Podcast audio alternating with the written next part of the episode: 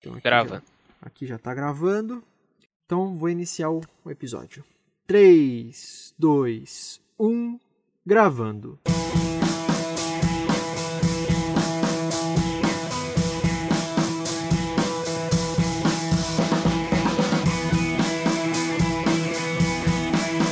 Versão brasileira Dublacast. Senhoras e senhores, meninos e meninas, tá começando mais um episódio do Dublacast! O primeiro podcast brasileiro exclusivamente sobre dublagem. Eu sou Teco Cheganças e tenho ao meu lado o Victor Volpe. Salve, salve, rapaziada. Mais um dia aí de Dublacast. E é nóis, é nóis. Somos dois jovens atores tentando adentrar no mundo da dublagem, mas antes de tudo somos fãs incontestáveis dessa arte incrível. E este, meus queridos ouvintes, é o Dublacast! Grandes dubladores são aclamados por terem vozes que se encaixam em vários tipos de personagens. E no episódio de hoje do Dublacast, o nosso convidado especial é o ator, dublador e radialista Mauro Ramos, conhecido por dublar o Pumba de Rei Leão, Sully de Monstros S.A., o Shrek e inúmeros outros personagens de diferentes tamanhos, tipos e produções. Além de falar como ele começou na dublagem, Mauro nos contará inúmeras histórias de uma carreira de mais de 30 anos. E na segunda parte do episódio tem a estreia do quadro Eu Te Conheço, onde vamos colocar o conhecimento do nosso convidado à prova sobre atores e personagens que ele já dublou. E aí, todos prontos? Então, sem mais delongas, meus caros ouvintes, tá começando mais um episódio do Dublacast!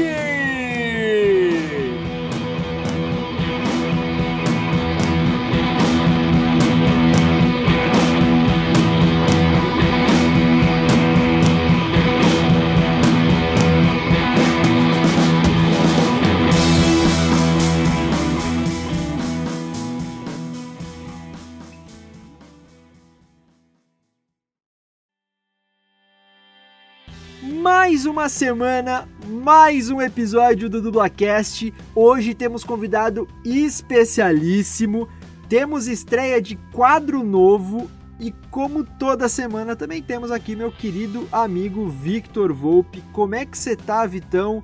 Mais uma semana de quarentena, já saiu de quarentena? Como é que tá essa parada aí? E aí? Ah, cara, continuamos de quarentena. Eu acho que toda semana eu vou ter. Eu vou, já vou gravar, deixar gravado. E aí você só dá replay no que eu falo, tá ligado? Tipo, ah, estamos em quarentena ainda. Ô, que surpresa. É isso aí. Então vamos começar aí da maneira que a gente sempre começa o episódio, né? Os nossos recadinhos clássicos, recadinhos de praxe. Então sigam a gente nas redes sociais, comentem, compartilhem, curtam, mandem feedbacks, falam, falem o que vocês quiserem, elogios, críticas. Estamos abertos a isso, arroba dublacast, tanto no Twitter quanto no Instagram. Mandem e-mails para contato.dublacast.gmail.com se vocês quiserem dar alguma sugestão é, mais extensa, falar mais alguma coisa. Sei lá, pode mandar e-mail também pra gente. Acessem o nosso site www.mythicallab.com.br barra dublacast.html. Como sempre, o link, né, o site ainda está em fase beta, então é necessário colocar o ponto .html no final. Exato, Teco. E também vou pedir aqui para vocês recomendarem o Dublacast para os amigos de, de vocês, para familiares, para quem se interessar por dublagem e para quem também não se interessa por dublagem, porque é sempre bom a gente repassar a palavra da dublagem. E também sigam a Mythical Lab no Instagram, que é a nossa produtora, eles estão sempre dando a força aí pra gente. Arroba Mythical Lab. Escutem também o nosso audiodrama, o Sampa Rio, tá lá no Spotify, é só colocar lá Sampa, tracinho Rio e escuta que é nós. Lembrando também que esse podcast que você está ouvindo, o Dublacast, ele está disponível no Spotify, no Deezer, no iTunes, no Anchor, no Castbox, no Stitcher e em diversos agregadores de podcast. É isso aí, Vitão. E não podemos esquecer nosso penúltimo recadinho aqui do Dublacast. Galera, para quem não sabe ainda, a gente está com uma campanha no Padrim, a gente lançou há pouco tempo aí, né? O Padrim é um site de financiamento coletivo onde você pode ajudar financeiramente é, projetos que você curta, né? Então podcasts, canais do YouTube, tem bastante gente lá no Padrim e você ganha recompensas em troca, né? Então a gente lançou aí no Padrim o, a nossa campanha do Dublacast em cinco categorias. Os tiras estão vindo, chute no traseiro, isso me custou 10 pratas, macacos me mordam e oh meu Deus. Cada categoria tem valores diferentes, vai, vai ter dois reais por mês, cinco reais por mês, 10 reais, 20 reais e 40 reais. Você pode escolher qual que cabe melhor no seu bolso, né? E qual você pode ajudar a gente sem faltar no final do mês para você. E cada uma dessas categorias tem recompensas exclusivas. Então, sei lá, tem recompensa da gente citar o seu nome aqui como, madri como madrinha ou como padrinho nos episódios. Tem recompensa de participar dos episódios do Dublacast. Então tem bastante coisa legal. É só acessar lá www.padrim.com.br barra dublacast e dar uma olhadinha no projeto. E todo o dinheiro, a gente sempre gosta de deixar isso bem claro, todo o dinheiro, todo o apoio de vocês vai ser diretamente investido no Dublacast. Então a gente vai melhorar a qualidade técnica, a qualidade é, criativa dele. Também a gente vai investir, é, obviamente, melhorar as, as, nossas, as nossas recompensas, né, que a gente propõe para vocês aí. A gente vai querer fazer sorteio de brinde, enfim. Mas isso aí é quando a gente tiver mais padrinhos e mais madrinhas nos apoiando. Por enquanto, nós temos a nossa primeira madrinha, que não podia deixar de ser Bruna Laurino, nossa sócia aqui no Dublacast, já participou de dois, três, três episódios aqui do Dublacast, né? É... E ela tá nos apoiando na categoria Macacos Me Mordam com 20 reais por mês. E uma das recompensas dessa categoria é ter o nome dela citada como madrinha aqui nos episódios. Então, Bruna, muito obrigado por você é, nos apoiar e ser nossa madrinha, Bruna Laurino, minha namorada maravilhosa. e o nosso último recadinho, né, Vitão? Só de praxe aí são 40 minutos de introdução. já acabou o podcast. É, já acabou o podcast. É, a gente está ainda vivendo a pandemia aí no Brasil, né, do coronavírus, estamos ainda no pico, embora as autoridades aí já estejam afrouxando as quarentenas, mas isso aí é assunto político, não vou entrar agora nesse quesito, senão a gente vai ficar até amanhã conversando sobre isso. Mas enfim, ainda estamos vivendo o pico do coronavírus aqui no Brasil, estão morrendo mais de mil pessoas por dia mais de não sei quantos mil casos novos surgem todos os dias no Brasil. Então, aquele, aquele pedido nosso: quem puder, fica em casa. Quem não puder ficar em casa tem que trabalhar, tem que fazer alguma coisa na rua, quem sabe que nem todo mundo pode ficar, né? Então, sempre ande com alquinho em gel no bolso, lava as mãos com água e sabonete sempre que puder, né? Higieniza tudo quando chegar em casa. Então, passa um alquinho em gel no celular, carteira, põe a roupa para lavar direto, né? Vamos se cuidar, gente, porque tá complicado. As UTIs brasileiras não estão aguentando mais tanto caso. É, tá sendo tudo um caos. E quanto mais a gente seguir essas recomendações, mais rápido a gente vai vencer aí esse, essa pandemia desgraçada que já está assolando o mundo todo já tem um tempo já. Bom, sem mais delongas, meus caros Bom, ouvintes... muito obrigado a todo mundo que ouviu e é nóis. Brincadeira. é isso. Muito obrigado, gente. Sem mais delongas, então, vamos chamar o nosso queridíssimo convidado. Então, muito, mas muito obrigado por ter aceitado gravar com a gente. E seja muito bem-vindo ao Dublacast, Mauro Ramos. o cara dormiu, olha lá. Bomba, que introdução gigantesca, hein? Nossa, nem me fala. Nem tanto fala. que eu xingo o Teco toda vez que a gente grava. Desculpe, acabei dormindo. Mauro, de verdade, muito obrigado por ter aceitado o nosso convite. É uma honra ter você aqui. Obrigado pela lembrança do meu nome. Que é isso. Que isso, tamo junto. Cara, você é um dublador que já tá há décadas aí na ativa.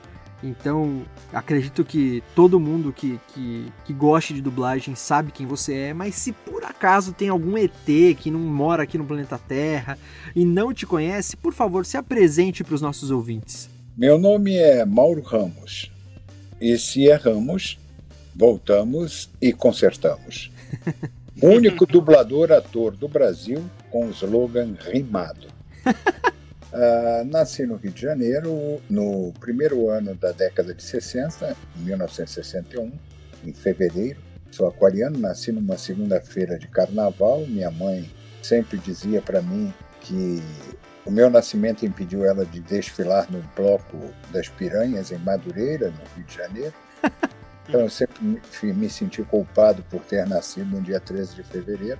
Aliás, 13 é um número que me aprovém.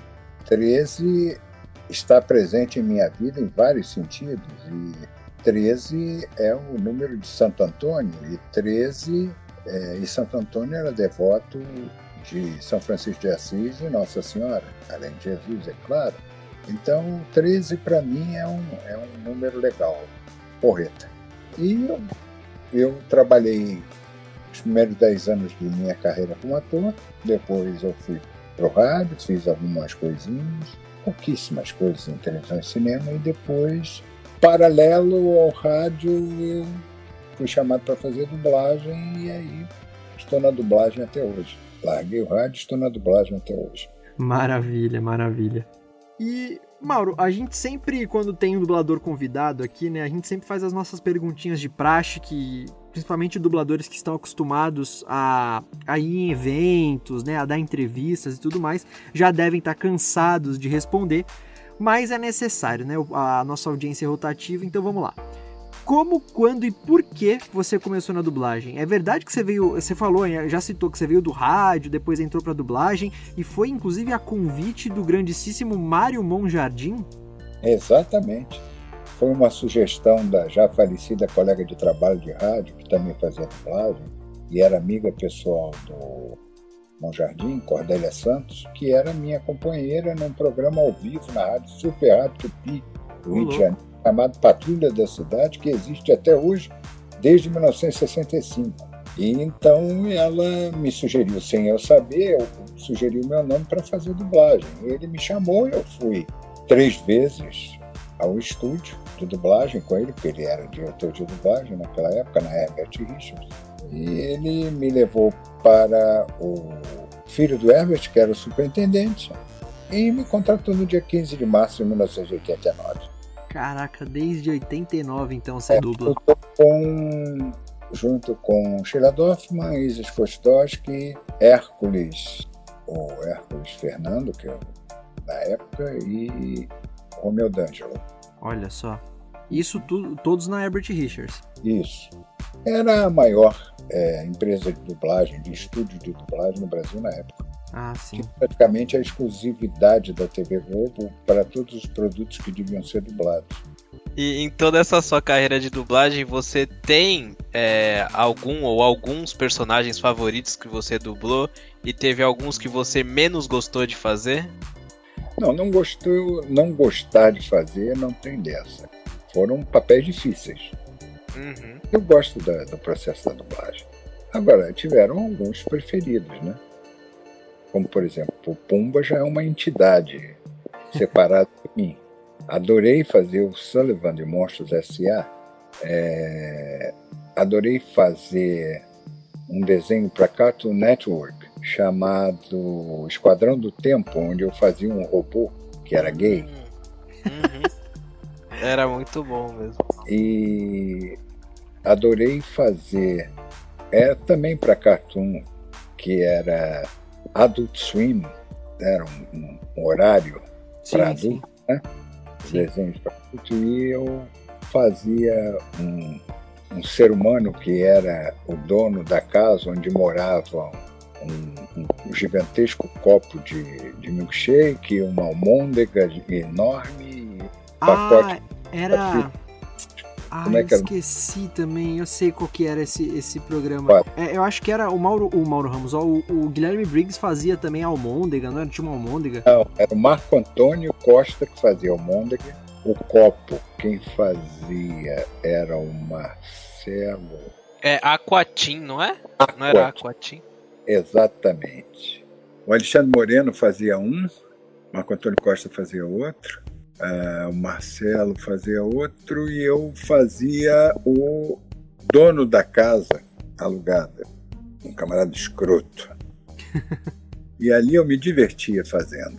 Sim, é muito bom. Eu, agora, eu tive, eu tive coisas difíceis de fazer, como Shine, que, é, que era a vida do pianista David Helfgott, em que o camarada tem um problema sério, né? E ele fala e reage E tinha sequências em que eu tinha que falar quase dois minutos sem pausa.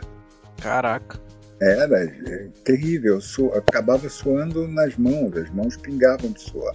Uhum. E outro foi o Ratinho Encrequeiro, em que eu tinha que gritar e gritava muito, os caras gritavam demais e a gente era obrigado a gritar, então a gente fazia aos poucos que saía com a, com a garganta arrebentada. É um filme esse, não é? O Ratinho Encrenqueiro? É um exatamente. E outros, né? Adoro fazer, adorei fazer Piratas do Caribe, Capitão Barbosa.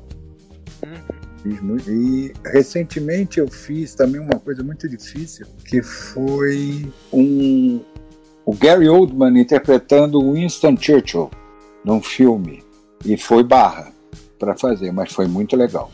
Que legal. E você tem 30 anos de dublagem, é um dos maiores dubladores em atividade. É, Maiores mas... não, tem gente maior do que eu. Maurício Berger, por exemplo, tem quase 2 metros de altura. eu só tenho 1,70m. Eu tinha 1,73m, mas por causa das hernias de disco eu diminuí com a idade, aquela coisa. ah, tudo bem, ainda tá maior que o Teco. O Teco é um anãozinho. Ah. Eu? Jamais, eu tenho 1,79, cara. Olha que beleza. Olha, tá mentindo, tá? Teco cheio dessas. Mas, Mas você tem algum tipo de produção que você acha mais desafiador de fazer? Normalmente filmes que são obras fechadas são mais desafiadores. Mas na verdade, eu posso te dizer que são personagens, né? A gente não está muito ligado à obra de um modo geral. A gente, o, o diretor de dublagem é que está. O, o, dublador ele está ligado a personagens das obras. Eu sei disso porque fui diretor de dublagem durante 10 anos dessa vida de, de dublagem e sei dessa diferença, entendeu? E, mas assim, você falou, por exemplo, do Shine, né? Do, desse filme Shine. É. A dificuldade desse personagem, por exemplo, estava muito na dicção, né? Que ele falava sem parar e tudo mais, não era isso? Isso, ele respirava, ele reagia e ele falava sem respirar durante bastante tempo, tipo quase dois minutos. E eu ficava desesperado, mas o pessoal dizia assim: Meu Deus do céu, ele respira por onde? Pelo cu? Entendeu? Era isso. É, é, então, a gente pergunta isso porque a gente também, a gente tá começando na dublagem, né? Eu e o Vitor somos dois dubladores. A gente costuma brincar, falar que a gente, nós somos dois é, embriões ainda na dublagem, né? Estamos começando hum. agora. Mas a gente vê, né, que tem produções que a gente é, consegue fazer com mais facilidade, tem outras que já são um pouco mais complicadas, né? E questão de produção mesmo, você não tem, tipo, um gênero de produção, sei lá, reality show é mais difícil ou anime é mais complicado? Não, não é não. Os graus de dificuldade variam de obra para obra. O que eu acho mais difícil é você dublar gente que não é ator, que não está interpretando. Aí, aí é difícil, porque ele não tem um ritmo de interpretação. Ele é uma coisa assim e todo mundo fala do jeito que ele quiser falar, mas não é uma coisa, entende? É tudo muito irregular para quem tá, quem não é ator e não está interpretando.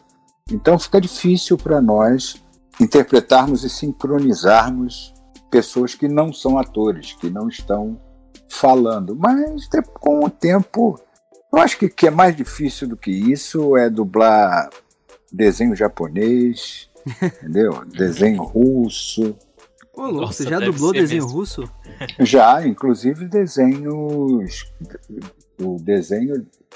Um desenho de um festival de desenhos russos que foi a primeira coisa que eu vi no cinema na minha vida. E aí, anos depois, eu fui chamado para dublar um daqueles desenhos. E aí foi um muito emocionante. Emocionante que demais. Legal, que legal. Aliás, a dublagem me deu muitas emoções, né?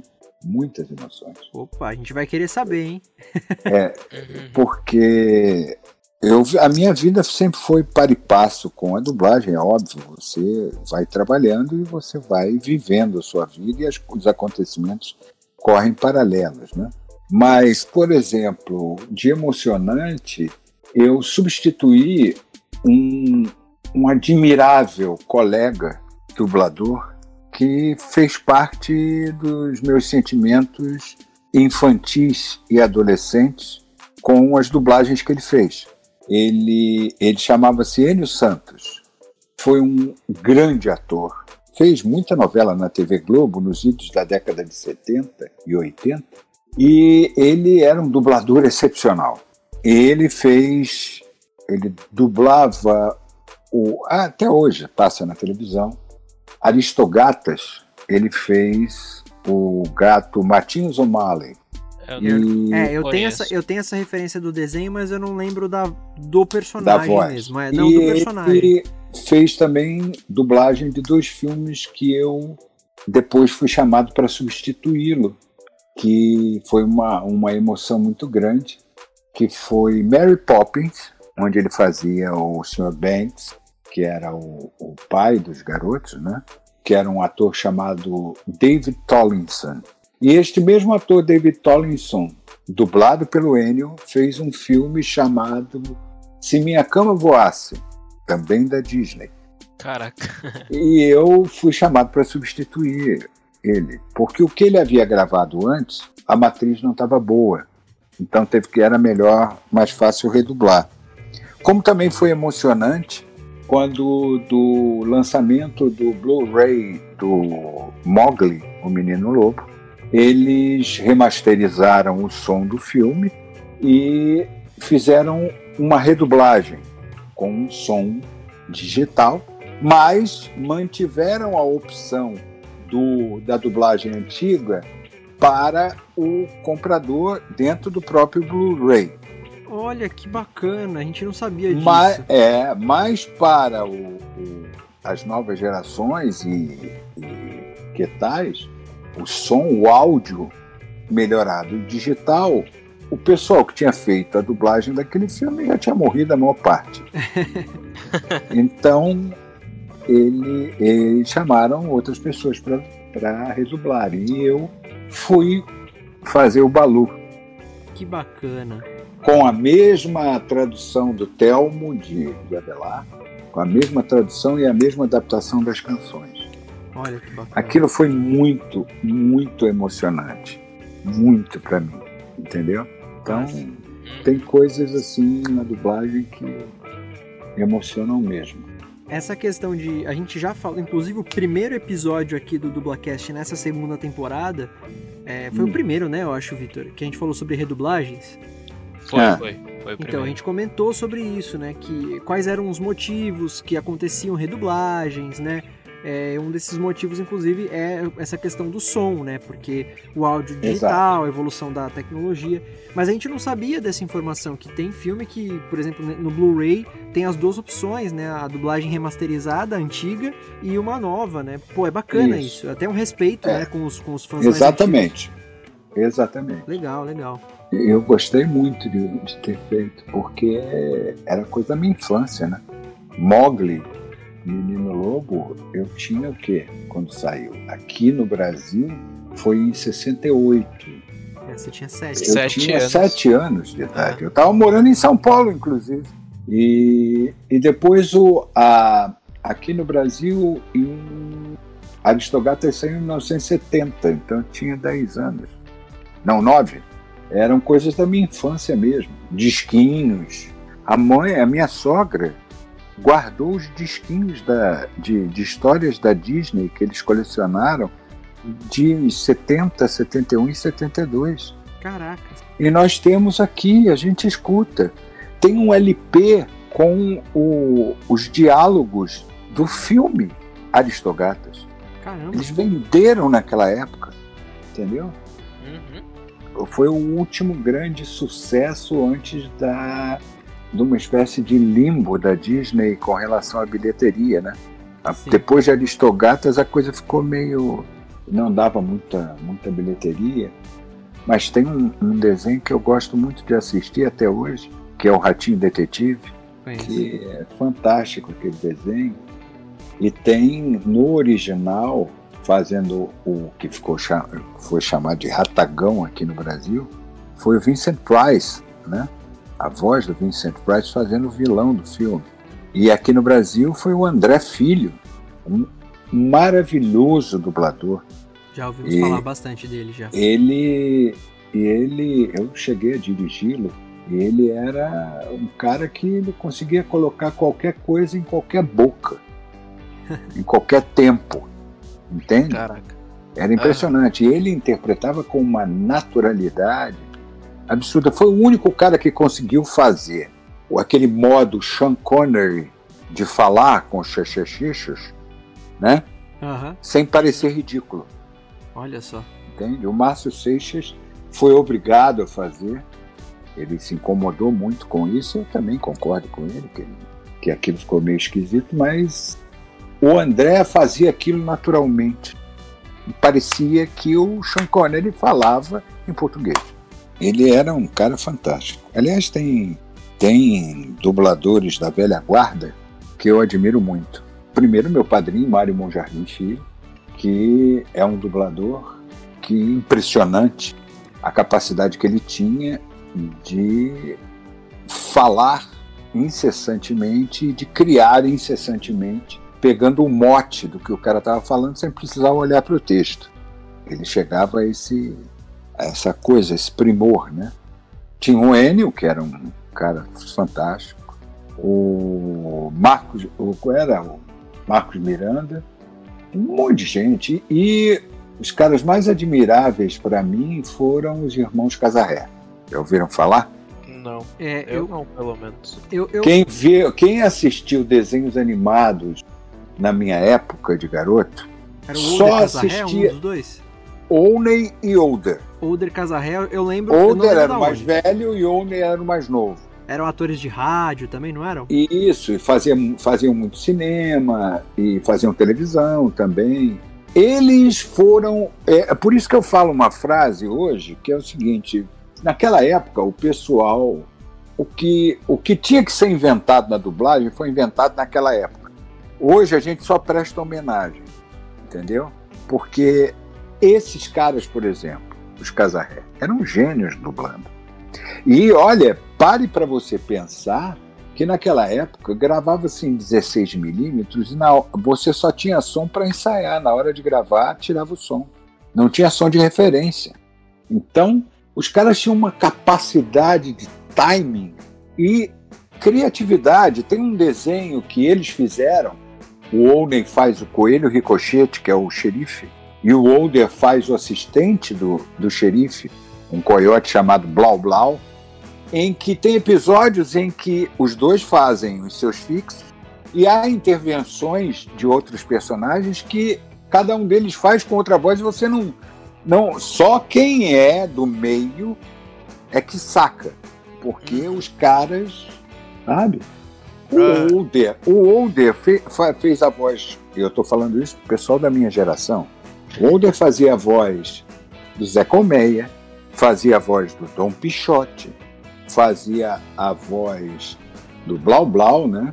Coyote. O fazia... Blau Blau é, é, aquele coiote que tem a arma meio murcha, assim, não é um negócio Isso, assim? exatamente. exatamente. eu sei.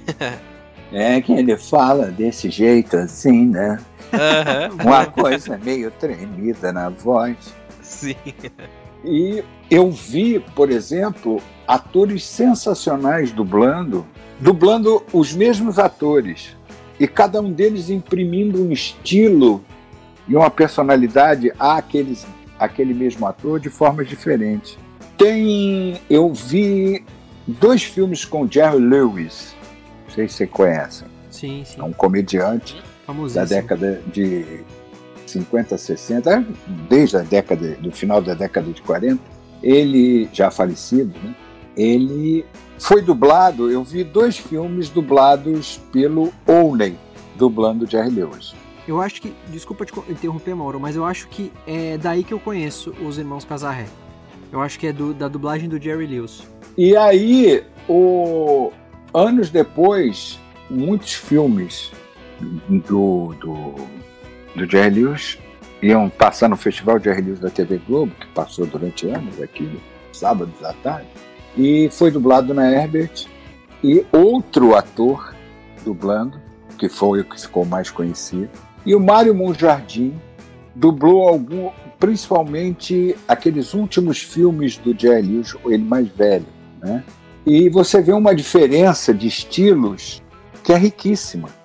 É como você pega uma personagem como Hamlet e você entregar essa personagem na mão de quatro atores diferentes. Esses quatro atores farão o Hamlet completamente diferente um do outro. Sim, Entende? cada um vai trazer sua visão, né? Exato, a sua, sua, sua vivência e tal. Sim. E na dublagem isso também acontece. É que tem muita gente que tem preconceito com a dublagem. Muito preconceito. Oh, e eles têm todo o direito de não gostar da dublagem. Todo o direito. Mas eles não têm o direito de desrespeitar a dublagem. De respeitar os profissionais que trabalham na dublagem. Por quê?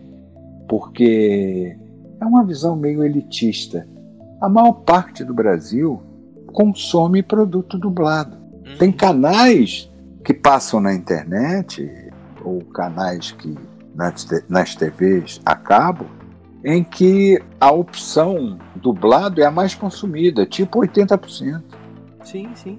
Porque, sabe, eu não sei por que essa elitização. Há eu, eu, eu acho o seguinte, eu sempre achei e sempre conversei com os colegas que a gente deveria conscientizar o público que consome dublagem como se conscientiza o público que assiste cinema e que assiste teatro. Você pode ter uma dublagem ruim, muito ruim. Aliás, eu tenho dois exemplos absurdos. Aliás, três exemplos absurdos de dublagem ruim em que a maior parte dos atores está sofrível em sua interpretação, que é toda a série Mad Men. Aquilo eu não consegui assistir a série dublada cinco minutos no primeiro episódio por causa daquilo e muita gente me acompanhou. Mad Men, eu não lembro qual é essa série. Tu lembra, Victor? Cara, é... eu, eu sei qual é, mas eu nunca assisti. E tem uma outra, tem um filme chamado Encontro Marcado com Brad Pitt e Anthony Hopkins, em que aquilo, o que é aquela dublagem, meu gente? aquilo me dá arrepios. E tem um outro filme chamado Batman e Robin. Sei, é, esse eu conheço. Esse que foi, foi dublado lá fora na época. Salvo o, o Niso Neto, que, que tinha dublado o Schwarzenegger fazendo Mr. Freeze, o resto, meu Deus, quando aquele Batman pega o cartão de crédito e diz assim: não saia de casa sem ele, com aquela voz. Meu Deus do céu. É um crime, né? É um crime. O filme também é horrível, né? É péssimo. Quer dizer, a pessoa pode eh, não gostar, pode ter um senso crítico de artisticamente não achar legal a dublagem, como acha, não acha legal peça de teatro ou filme, né? Há atores e atrizes sofríveis fazendo coisas na dublagem. Vai tirar todos esses atores e atrizes sofríveis como o padrão da dublagem, eu não acho legal isso, né? É, não, mas aí eu acho que é uma, é uma questão muito complexa, viu, Mauro? É, eu acho que é puro preconceito, como você abriu falando, é, hum. e é puro. É, eu não sei, é um, é um preconceito e uma preguiça de entender, né? É o que você falou, você tem todo o direito de não gostar. Agora, não é, desrespeitar, né? Desrespeitar a dublagem, aí é outros 500, é. né? Fora que a dublagem, Exatamente. Né? Fora que a dublagem, sem querer colocar a gente num pedestal e tudo mais, mas a dublagem, ela é culturalmente necessária, né? Ela Exato. tem papel social, enfim, coisas que a gente... É, historicamente, se você observar, a dublagem permanece em países que tiveram ditaduras nacionalistas nas décadas de 30 e 40, né? Sim, sim. Como a Alemanha, o, nazi, o nazismo, né? Uhum. A Itália, a Itália, por exemplo, é uma coisa absurda. A dublagem, você tem dois diretores na técnica. É um diretor artístico e um diretor técnico. O, o anelzinho, ou loop, ou aquele trechinho do, do filme, só vai para mixagem depois que os dois aprovam, se a coisa está feita corretamente. E lá tudo é dublado. Sim. Inclusive, o, o aquele diretor é, italiano, como é que é o nome? Federico Fellini, ele dizia que ele não queria som direto, ele não usava som direto. Ele fazia questão de dublar tudo, todos os filmes dele. E olha quem é hoje: Federico Fellini. Entendeu? A França ah, também tem uma dublagem muito boa, né? A França tem uma dublagem boa. Portugal não tem uma tradição de dublagem. A, é, depois da, a partir da década de 60. Houve uma certa dispersão, aquela coisa toda. Mas agora eles estão come começando a trabalhar bem. A Espanha dubla muito bem. A, a, o, o Japão valoriza o dublador como se o dublador fosse astro. Né? Exatamente. Por causa de voz original para desenho. É. E tem um, a dublagem é muito interessante, o fenômeno na Índia, né? A Índia tem uma produção absurda de cinema. E todo Sim. ator e atriz tem um, um dublador uma dubladora para ele. Então é o, o tipo assim, ah, eu vou fazer um filme, tá ok, aí faço o filme. Aí tem a pós-produção que é para dublar o filme. E aí o, o, o diretor de dublagem chega para mim e diz assim, quem que você acha que deve ser a sua voz?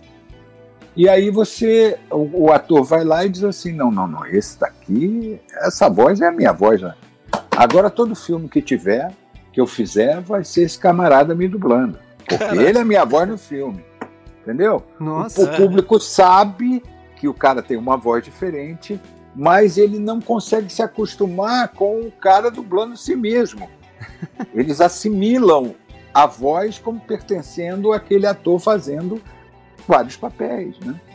Olha só. Quer dizer, é um fenômeno muito curioso. É verdade. O Brasil tinha, teve a ditadura getulista e que foi aí que começou a obrigatoriedade. Sim. Entendeu? Então, é, é um fenômeno mundial que o cara não pode desrespeitar assim, né? Não é. Olha bem como é que você fala, né? É, pô, é, pelo amor de Deus, né? Somos atores. É aquela mania do Kaká Diegues, sei lá das contas, que fez um filme, Dias Melhores Virão, em que falava sobre a vida. A Marília Pera era uma dubladora e mostrava a dublagem como se fosse um antro, entendeu? De gente, de ator frustrado, atriz frustrada. Cara, o dublador sempre foi um ator em atividade o tempo inteiro. Lima Duarte fazia o, o aquele Wally Gator e fazia o Dum Dum da Tartaruga Tuxê e fazia o Manda-Chuva. Nossa, verdade. Os desenhos da Hanna-Barbera. E ele trabalhava em rádio, cinema, televisão, entende? Bacana. Muita gente trabalhou em Sete Bruno, Paulo Goulart, Mário Lago, ganhava um dinheirinho fazendo dublagem. Era um nicho. Quando atores optaram por só trabalhar em dublagem, é que ficou essa visão meio esdrúxula de que o ator que só trabalha em dublagem é um ator frustrado. Sabe? Eu não tenho nenhuma frustração. É, é, a, os dubladores são atores que deram certo, na verdade. Olha, são atores que estão em um nicho em que dá para o cara viver razoavelmente, como disse para mim o Mário Monjardim Filho, logo no início da minha carreira, ele disse assim, olha, dublagem é pouco é véspera de muito e muito é véspera de pouco. Então, quando você tiver muito, guarda um, um, um pouquinho para a época que, que tiver pouco, porque senão você vai se ferrar. Sim. E eu tenho pautado minha vida nisso entendeu? E é sempre o que eu falo para quem está começando, para quem está iniciando e tal, que a dublagem é uma coisa irregular, mas é uma coisa, esse irregular é que o mínimo dá para você sustentar a sua família. Qual ator que só trabalha em teatro que, que pode dizer assim, não, o teatro sustenta a minha família, eu não tenho essa preocupação. São bem poucos, né? Bem é. poucos. E outra coisa, a dublagem, a gente é operário, cara. A é. gente começa às 8 da manhã e termina às 10 da noite. Exatamente. Uhum. Indo de um lugar para o outro. E tem que estar tá sempre disponível, né, para o papel que você vai fazer. Você Exatamente. Entendeu? Então, eu acho que devíamos ser mais respeitados nesse sentido. O que ajudou esse negócio de pessoal global fazer dublagem e tudo mais foi, por um lado, foi isso, foi bom. Porque eles começaram a ver que o processo não é essa brincadeira toda, não. Sim. Então, que foi uma coisa desafiadora para muitos e até impossível para outros. Mas tudo bem. Ai, ai, maravilha. É.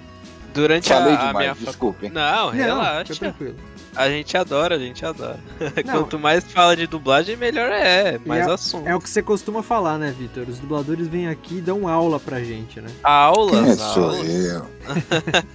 Quem sou eu?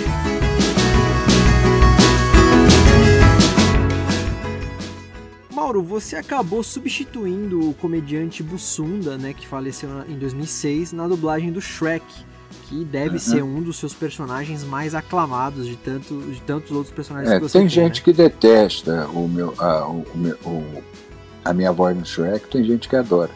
Então, isso, e você assumiu a partir do terceiro filme da franquia, né? Como é que foi Sim. substituir um personagem que já havia sido consolidado na cultura pop? Eu já havia feito ele. É, e eu ia te perguntar exatamente isso. Parece que você ganhou o teste pra fazer ele antes do Foi. Bussunda, foi alguma e coisa foi assim. por isso que eu fui chamado de novo para fazer o terceiro. Olha que legal. Porque lá para fora era eu. Quem colocou o Bussunda foi o pessoal daqui do Brasil, da distribuidora aqui do Brasil. Mas você chegou a dublar o Shrek pra outro país, é isso? Não, eu, eu dublei o primeiro. Certo. E aí um mês e um mês e pouco depois de eu ter até recebido o cachê já por ter dublado, porque eu fiz teste e fui escolhido pela DreamWorks. Aí colocaram o Bussunda porque o Bussunda estava fisicamente parecido com o Shrek para vender o filme, Poxa vida. entendeu? Caraca. E aí Mas redublaram então. Aí o Bussunda É. redublou. Olha Isso. só. Mas para o público em geral eu não fiz, entende? Mas é uma, é uma coisa assim, é interessante, né? É, por exemplo, tem muita gente que critica a dublagem do Bussunda. Eu, eu gosto muito dele fazendo o, o, o Shrek. Né? Eu, eu gosto pra caramba. Mas não foi, não me incomodou essa, vamos dizer assim, a, su- a sua substituição, você ter entrado pra fazer. Até porque é uma coisa entendível. O cara acabou falecendo, não tinha como continuar e tudo mais. Mas assim, Aham. não me incomodou essa troca. E eu gostava da dublagem do Bussunda também. E muita gente não gosta. É claro, Aham. é claro, não, é um, não foi um trabalho de dublador ali, o cara não tinha técnica de, du- de dublagem, né? É, não, não tinha o, a, a propriedade de ser dublador, né? Então não foi um trabalho de dublador.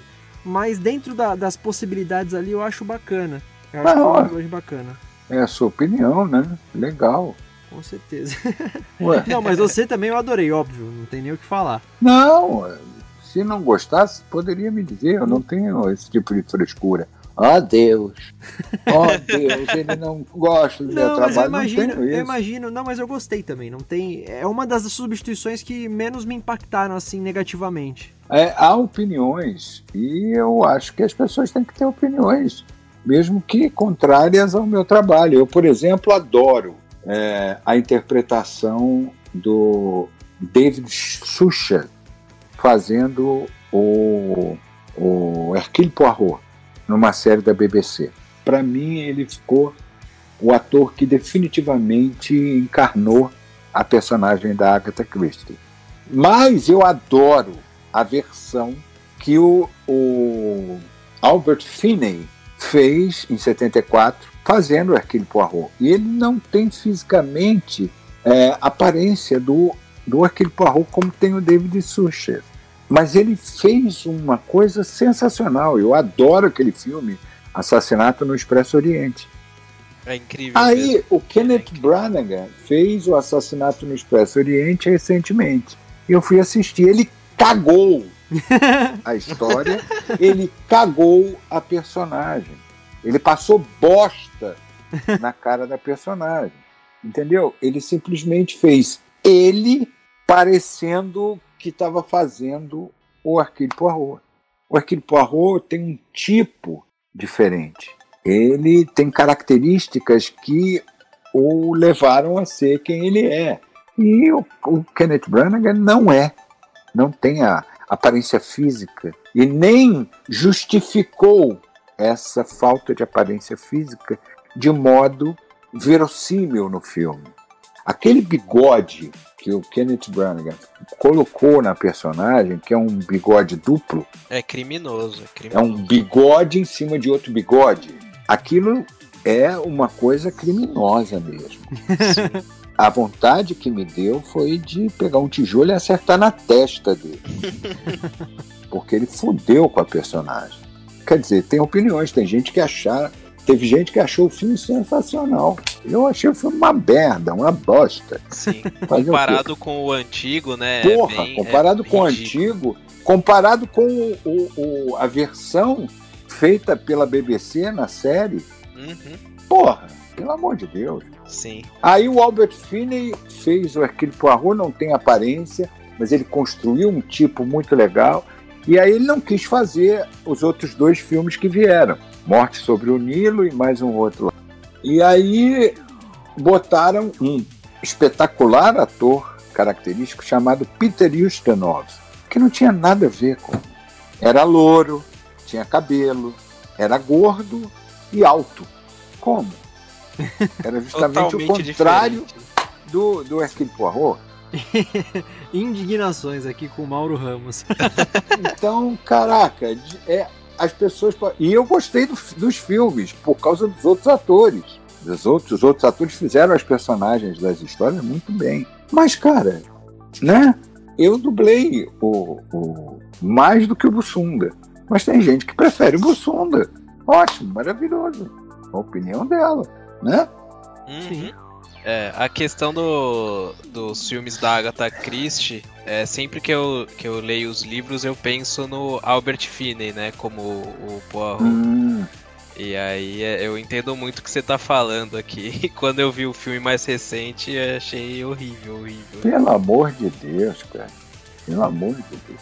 Aquele. A, a, a Ingrid Bergman ganhou o Oscar de melhor atriz coadjuvante trabalhando no filme é, seis minutos. Seis minutos, cara. Sim. Olha que atriz fantástica. Essa é Que fera. pegou uma personagem de merda para o contexto da, da história e ela ganhou o Oscar de melhor atriz coadjuvante com aquele papelzinho. Caraca, eu, eu entendo perfeitamente e aceito quando uma pessoa não gosta de um trabalho meu. Ótimo, maravilhoso, é a opinião dela. Né? Agora, eu não vou gostar é se ela sacanear a dublagem, a instituição. Podemos, podemos criticar cada componente do Supremo Tribunal Federal. Nós não podemos sacanear a instituição, Uhum. né? Exatamente. Aí é foda.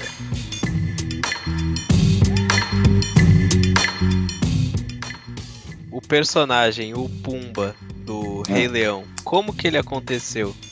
Bom, ele foi o Telmo, que era o responsável pelas traduções e direção de dublagem, as versões das canções, naquela época. Ele foi até Pocahontas, né? De A Espada era Lei até Pocahontas. Ele traduziu e adaptou as canções desses filmes todos. Ele me chamou para fazer teste. E eu concorri com o Silvio Navas, que era a voz do Munra da minha época, do Thundercats, né? Caraca.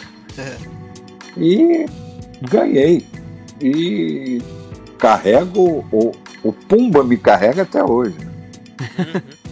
Porque esse negócio de Hakuna Matata, quando teve um final de semana que é muito curioso. Eu e minha mulher fomos a, a, a três aniversários.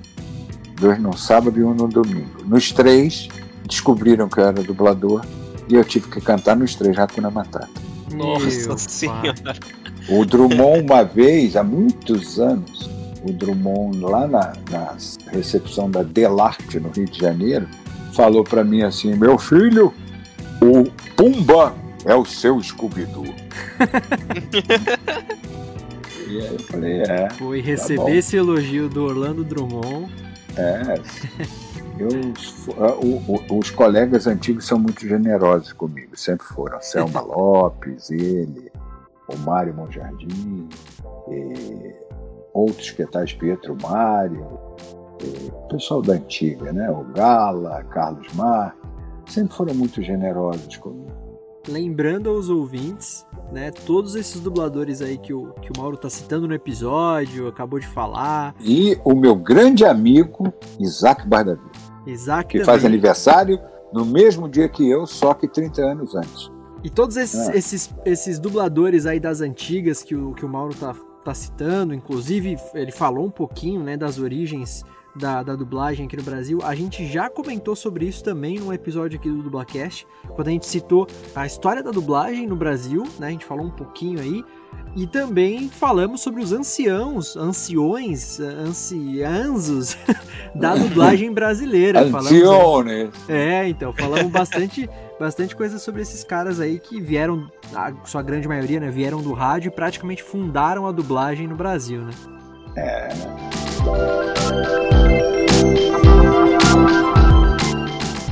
Estamos chegando aqui na última pergunta pro nosso querido Mauro Ramos, antes da gente fazer a segunda parte do episódio, que vai ser a estreia do quadro de um jogo novo aqui com o Mauro.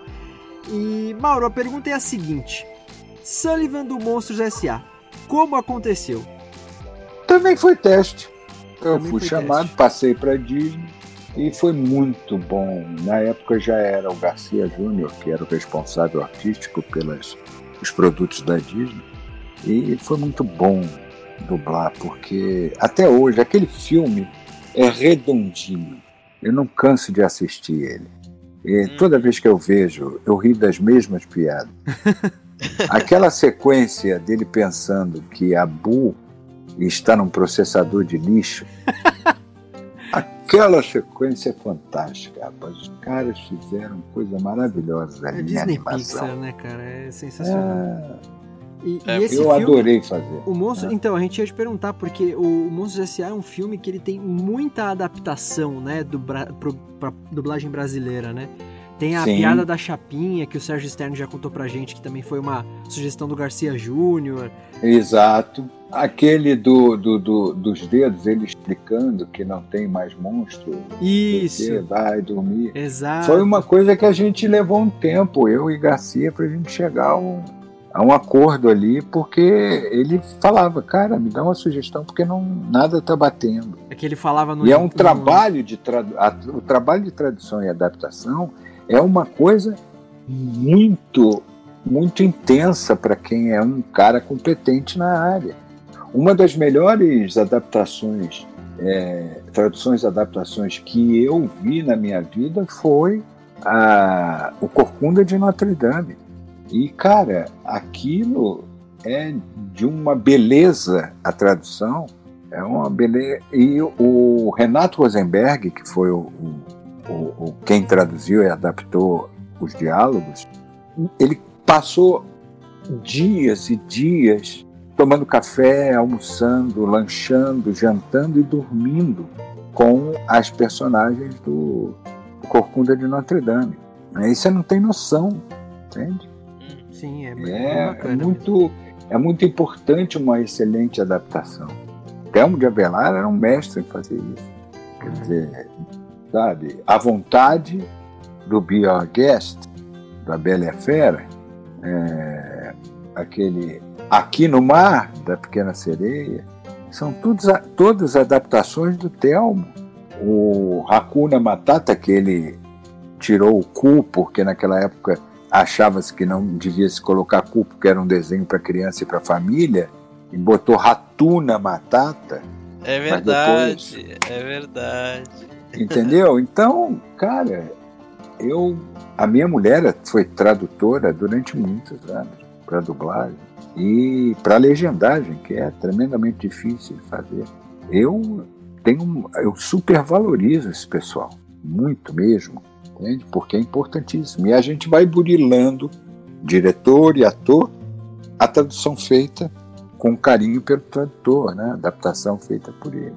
A gente até fala, é, teve o. Qual é o nome do tradutor que passou aqui? Eu Esqueci. Carlos Freires. O Carlos Freires, ele. Quando a gente tava conversando com ele, a gente até falou que a tradução ela é um processo artístico importantíssimo na, na dublagem, né? Porque é, a, é versão brasileira e não tradução literal, né?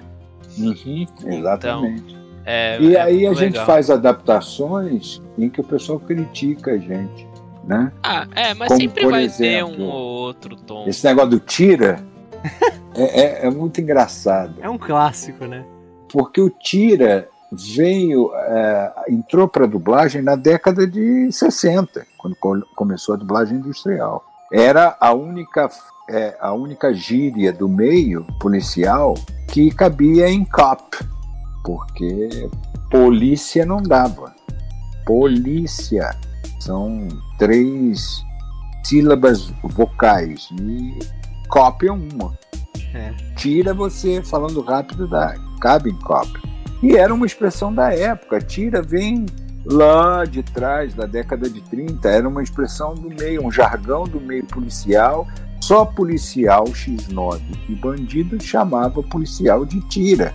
Depois, antes da reforma nas delegacias e o pessoal não chamar mais o colega de tira, o lugar onde se descansava numa delegacia, um policial descansava, era chamado de tiragem, porque tiragem era o local onde os tiras ficavam.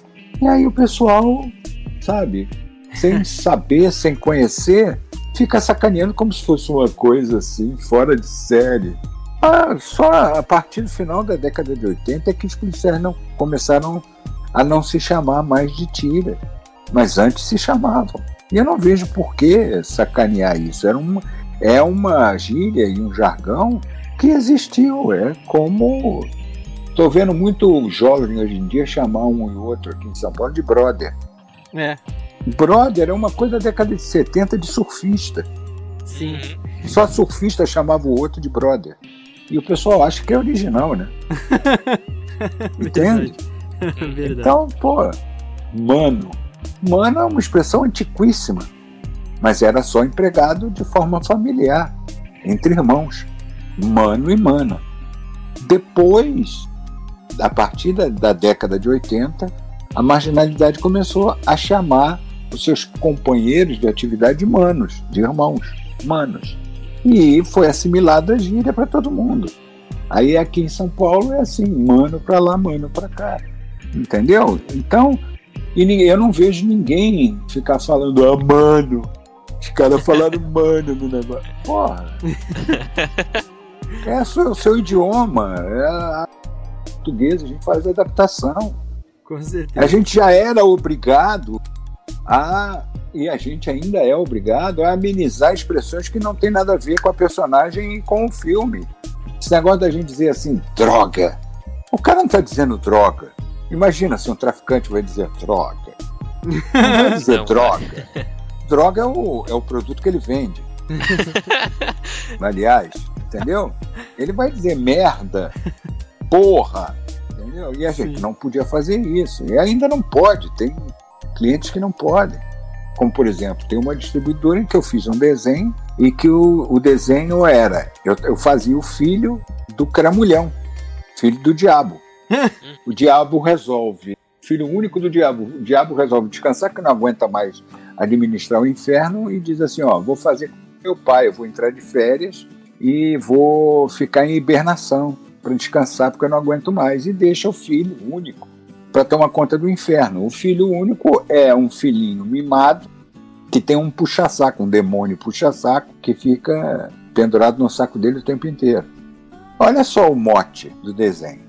Aí eu dublei lá uns quatro, cinco episódios e na outra semana vieram os concertos. E aí tinha uma, uma cena em que o cliente estava pedindo para substituir Cala a Boca por Quieto. Por quê? Porque na cena, a personagem que eu fazia, que era o filho do cão no inferno, ele chegava para o puxa-saco e dizia: Cala a boca, deixa eu pensar, cala a boca. Nossa senhora. E não pode falar. E aí, essa distribuidora de, de desenhos disse que não, não pode falar cala a boca. Ai, é quieto. Mas espera aí, ele não falou quiet, ele falou shut up. É cala a boca. Não, não pode. É para criança, não pode. Aí, peraí. Você já falou para a distribuidora que o desenho que ela está pedindo para amenizar eu, passa-se no inferno, que eu sou o filho do cramulhão, do coisa ruim. Porra! Ai, não dá pra assim vai dar? Aí o desenho jeitinho. não passou. Aí o desenho não passou. Ah. Porque era o óbvio, né? Caraca. porque é isso que a gente sabe, a gente é obrigado a fazer. Ah, O camarada lá tá xingando e a gente é obrigado amenizar como se, sabe, fosse só filmes para, para freiras e noviços. E, porra, pelo amor de Deus. Imagina o negócio lá no meio dos traficantes do, de Nova York. O cara vai falar um monte de palavrões. Ele, fa, ele fala. Na década de 70, então, o camarada falava se- é, dizia seis palavras, cinco era palavrão. E caramba, a gente não podia fazer isso. A gente e não podia interpretar porque tinha censura. Depois a censura ficou com a distribuidora. Pô, pelo amor de Deus, quando a gente fez os, os produtos do Adult Swim, até exageraram. Muitos exageraram. Mas, porra, era uma lavagem de alma. A gente É. podia falar palavrão que quisesse. Botava pra fora um puta que o pariu cheio. na hora que cabia. Então, eu valorizo muito o tradutor que faz uma adaptação boa.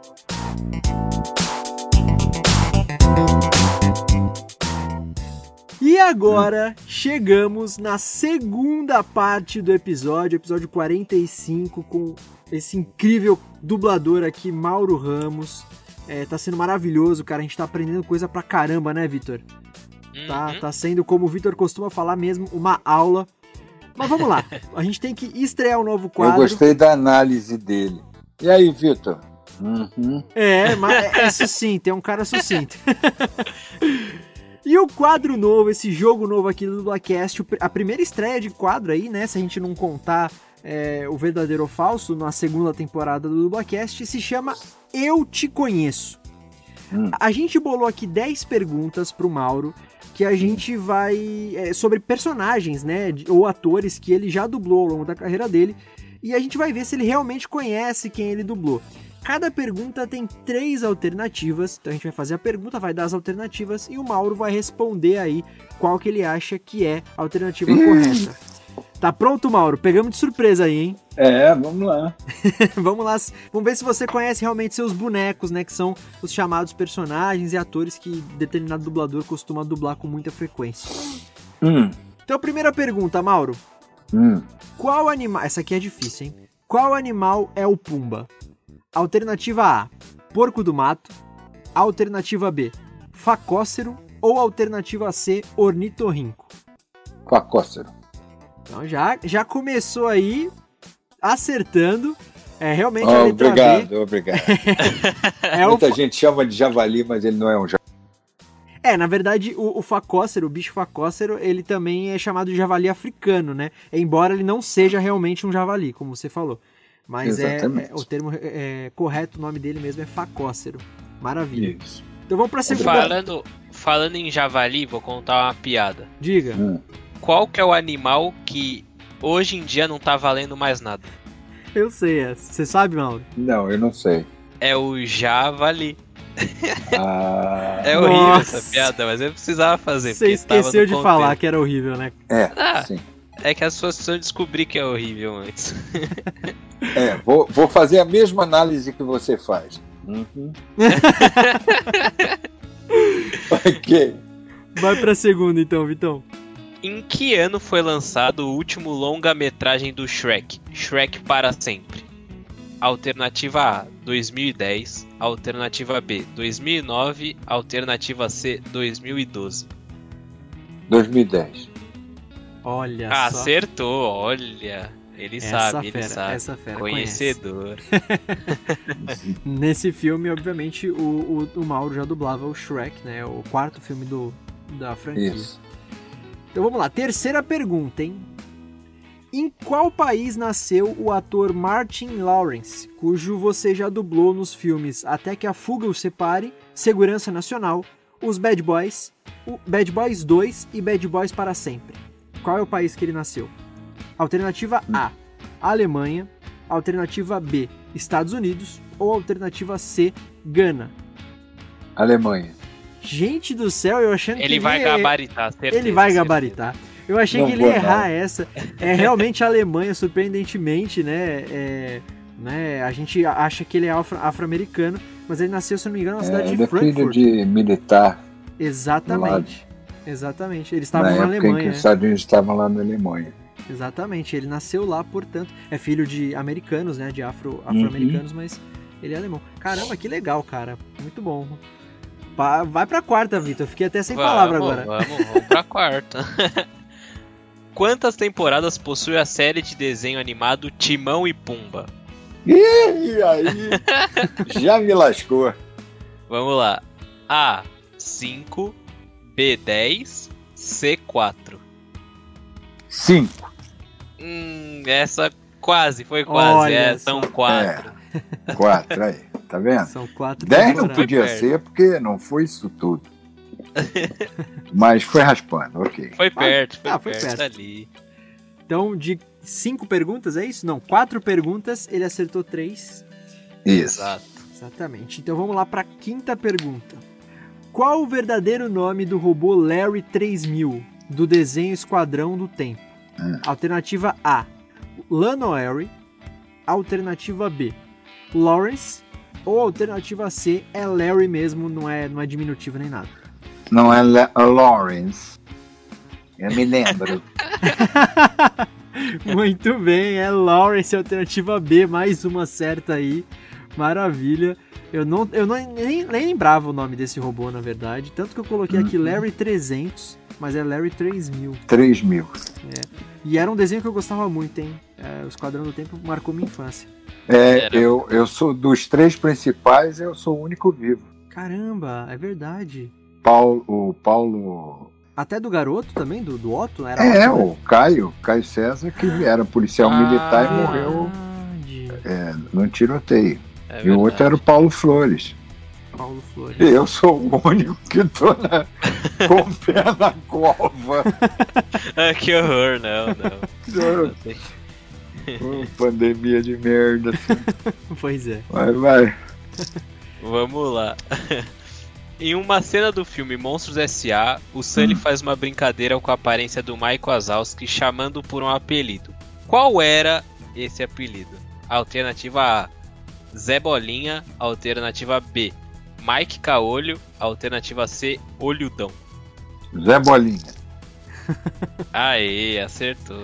É. É, me lembrei. Nessa pergunta aqui, eu queria pegar uma adaptação que vocês fizeram no, no, no Monstros S.A., que era, era na mesma cena, inclusive, que é bem no comecinho, quando eles estão indo caminhando pro trabalho, Uhum. é, que ele fala do Pegadinha do Monstrão, Isso. que eu acho genial essa, esse trocadilho, obviamente com o Faustão, né? Cara, é, é genial, assim, mas eu não consegui achar uma, uma outra, uma, uma pergunta pra essa, essa, esse trocadilho, né? Então eu, eu preferi o apelido mesmo. Ainda pensei em, sei lá, monstro. é, como é que é que eu, que eu imaginei uma alternativa? Era um quadro daquele programa do Netinho, que era Um Dia de Princesa. Eu pensei em Um Dia de. Monstreza, sabe? Alguma coisa assim. Mas enfim. Mas bacana, acertou mais uma, então só errou uma até agora, né? Que ainda foi na trave, assim. Foi. É. É porque você trollou, né, Teco? Você pe- fez a pegadinha Ah, ali, né? fiz a pegadinha, né? Pegadinha, pegadinha. Então vamos para a sétima pergunta aqui do nosso jogo, nosso novo quadro do Dublacast, o Eu Te Conheço, que é a seguinte: Em qual sitcom americana você dublou um personagem do ator Billy Gardell? Alternativa A: em Friends. Alternativa B: The Middle. Ou alternativa C: Mike e Molly. The Middle. E agora a segunda Não. que ele errou, hein? Errei. Qual é? É Mike e Molly. É o Mike Mole. né? É, ele fazia Ah. justamente o Mike. Em um É, episódio... Mike é mole. Então, em um, em um episódio, aqui, um episódio Vai. do Dublacast, eu, eu confundi, inclusive, esse ator, o Billy Gardell, com aquele ator que você também costuma dublar, que ele sempre aparece nos filmes do Adam Sandler. Que ele É fez. o Kevin James.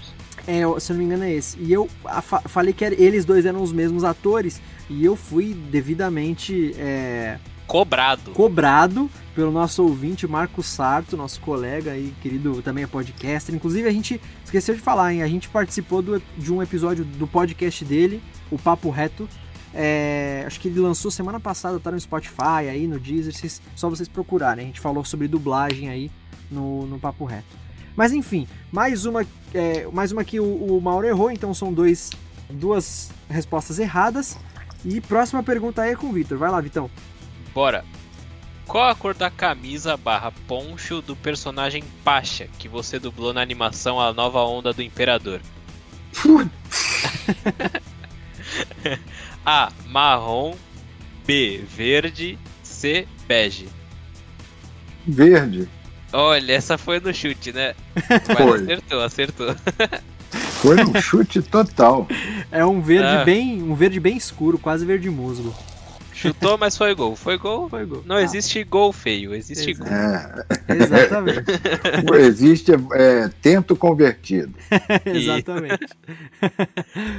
e aí, indo pra penúltima pergunta, é a Ah. seguinte: Qual é o nome do búfalo do vilão Alameda Slim, personagem que você dublou na animação Nem que a Vacatuça? Você dublou, no caso, o Alameda Slim, tá? O búfalo. É, eu não lembro quem que dublou. Alternativa A: Marlon. Alternativa B: Bob. Ou alternativa C: Junior. Bob. Mais um erro. Ah, Mas essa também é sacanagem, difícil, né? Porra! Ah, Ah, essa aí. O Teco Pô, ele é eu, cheio acei- dessa. eu, eu acertar 7 de 10 com a memória que eu tenho do meu trabalho é maravilhoso. Sim. Tá maravilhoso mesmo. Ah, o, o Búfalo se chama Junior, é a alternativa C. É, eu tive que Hum. pesquisar também o nome, procurar pra caramba pra achar, mas era Junior. E, enfim, inventei os dois beleza. outros nomes. então vai, vai pra última pergunta aí, Vitão.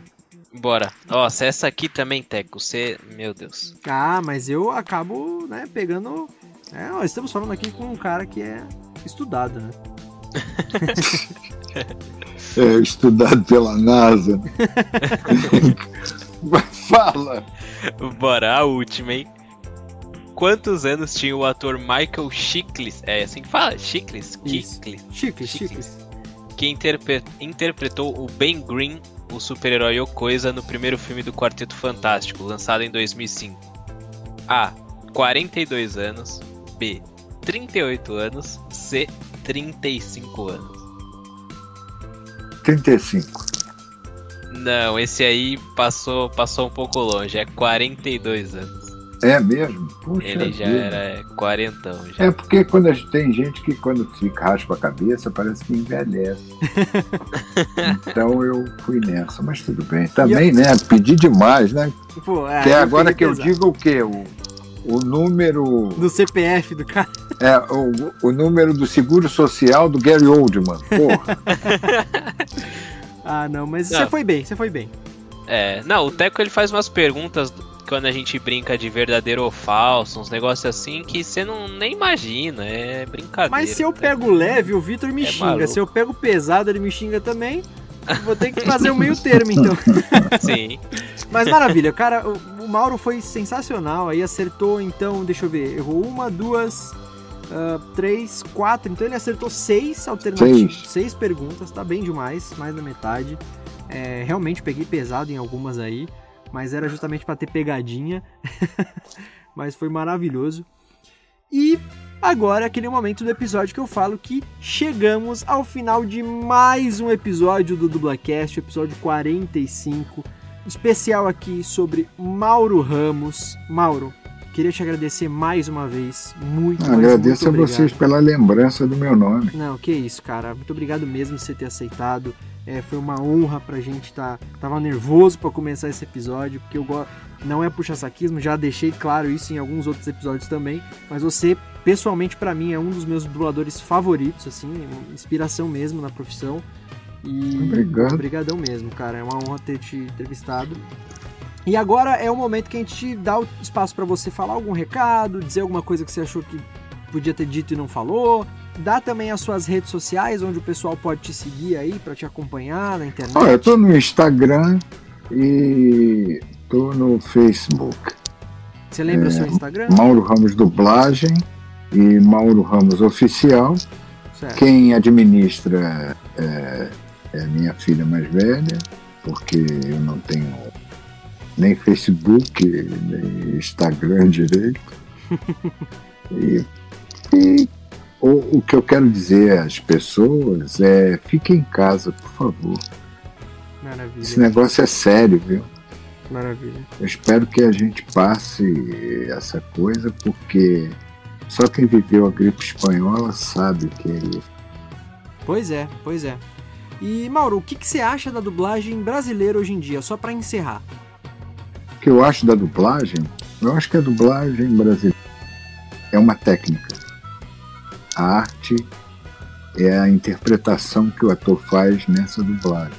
A dublagem brasileira, hoje em dia, tecnicamente, ela está e passo com o resto do mundo. Mas a gente não pode deixar que o ator que está trabalhando fique numa área, numa zona de conforto.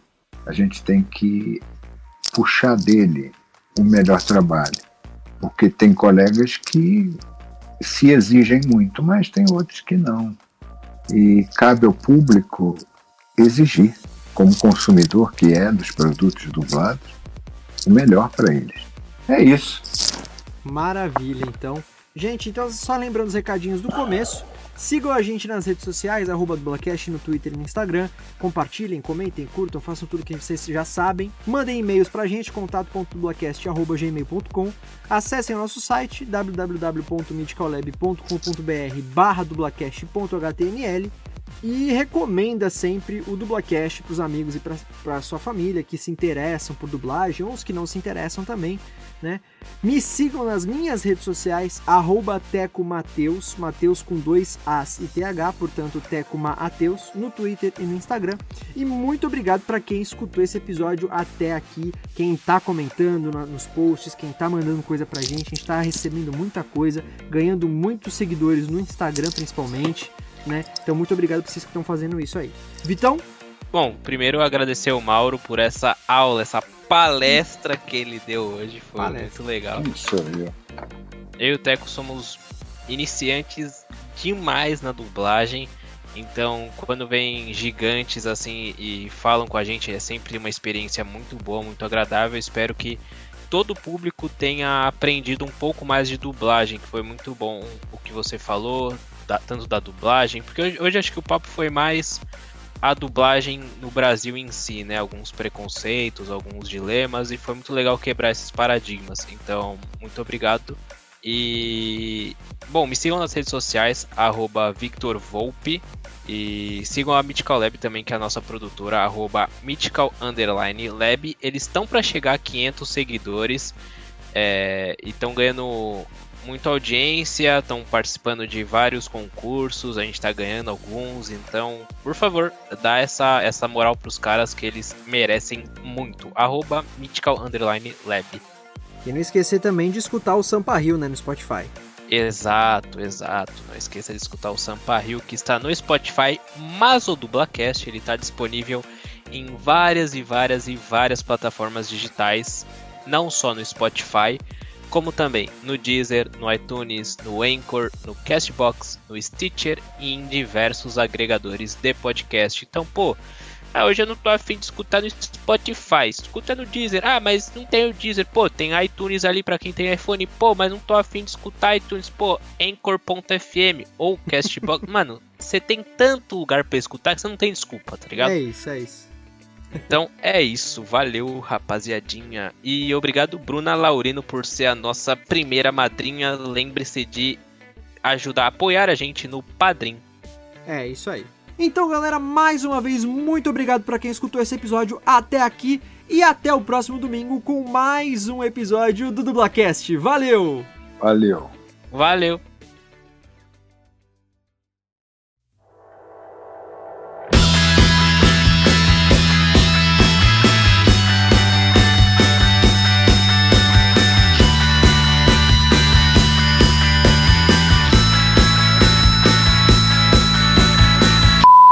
Como toda semana, temos também aqui o meu querido amigo Victor Volpe. Cara, como é que você tá? Seguimos em quarentena? Não seguimos mais? Como é que tá?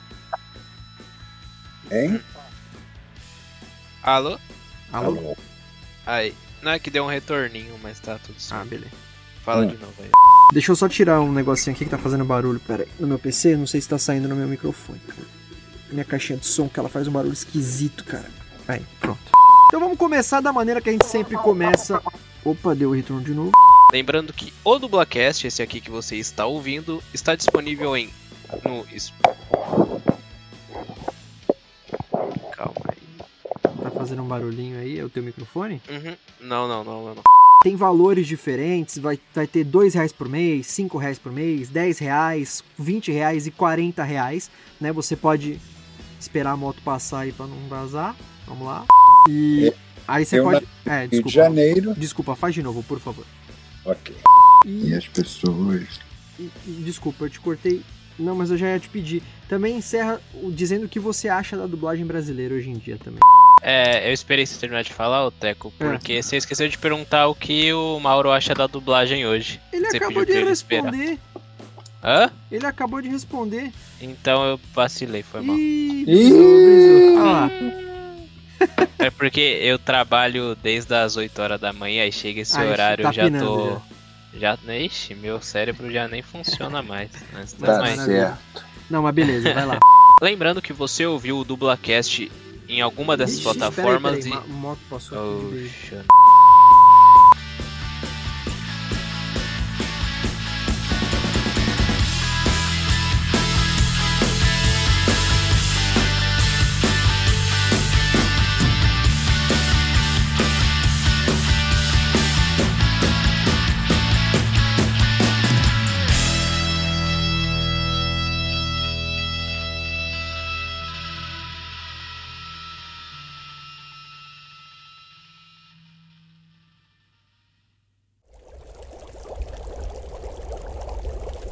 produção musical.